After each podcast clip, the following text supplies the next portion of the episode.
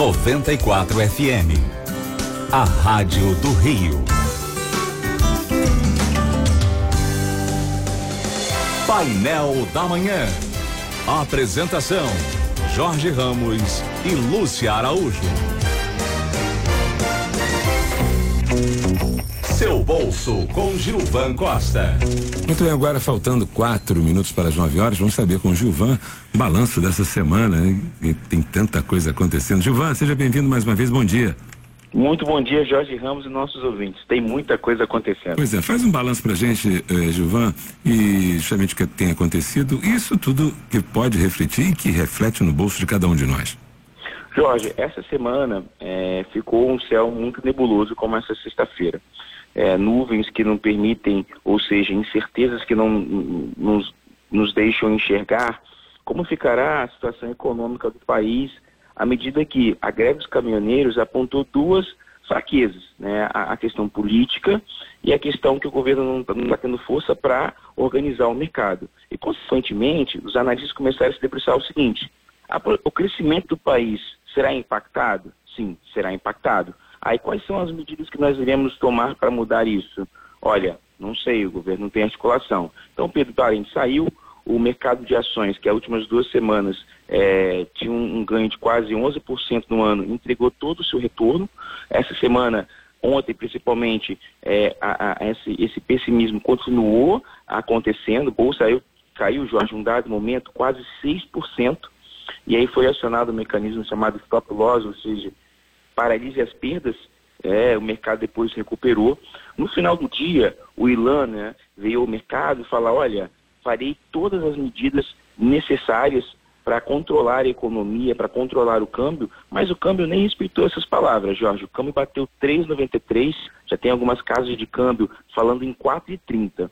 E aí, pegando essa questão de crescimento, é, de taxa de juros que o Brasil pode ou não subir, Agora, às 9 horas, vai ter o divulgamento do IPCA, que é o índice que mede a inflação, ou seja, o seu poder de compra ele pode ser diminuído ou é, é, é, ampliado se a inflação não subir. Mas o que todo mundo quer ver com esse dado é se, se a inflação vai ser alta devido à greve dos caminhoneiros. Então, a semana para o Brasil foi muito ruim em termos de política atual e perspectiva futura. E ontem, é, pesquisas econômicas mostraram que o, o, candidato Jair Bolsonaro cresce 18% e um candidato apoiado pelo ex-presidente Lula fica ali na margem de 11%. Esse é, é um governo que tem, em, em linhas assim, é, uma política populista, então o mercado ficou mais pessimista ainda. E esse pessimismo, para finalizar, Jorge, ele não é só Brasil. Vai acontecer a partir de hoje o encontro do G7 e as guerras comerciais entre Estados Unidos, China e Europa se acentuaram até com declarações do Macron, da França, a China que já todo mundo conhece, que vem praticando preços ali. E o mundo como um todo também está pessimista, né? Ou seja, esse é o momento para você ficar conservador, fugir de ativos de risco, ou seja, bolsa de valores, produtos mais com mais volatilidade, com mais incertezas, e ficar em produtos mais tradicionais, ou seja, aqueles que os bancos ofertam, é, que pagam pouca rentabilidade, Jorge, mas que é, é, é te mantém uma segurança de você dormir tranquilo. Então, para a próxima semana, é avaliar as consequências e a força política. Ok, Gilvan, fica combinado assim. Você tem um excelente final de semana e até segunda. Jorge, como eu gosto de encerrar sexta-feira, um ótimo final de semana para você e nossos ouvintes, com muita alegria e prosperidade. Beleza. Seu bolso com Gilvan Costa. Painel da Manhã. Apresentação Jorge Ramos e Lúcia Araújo. 94 FM, a Rádio do Rio. Vem chegando Rita Lee.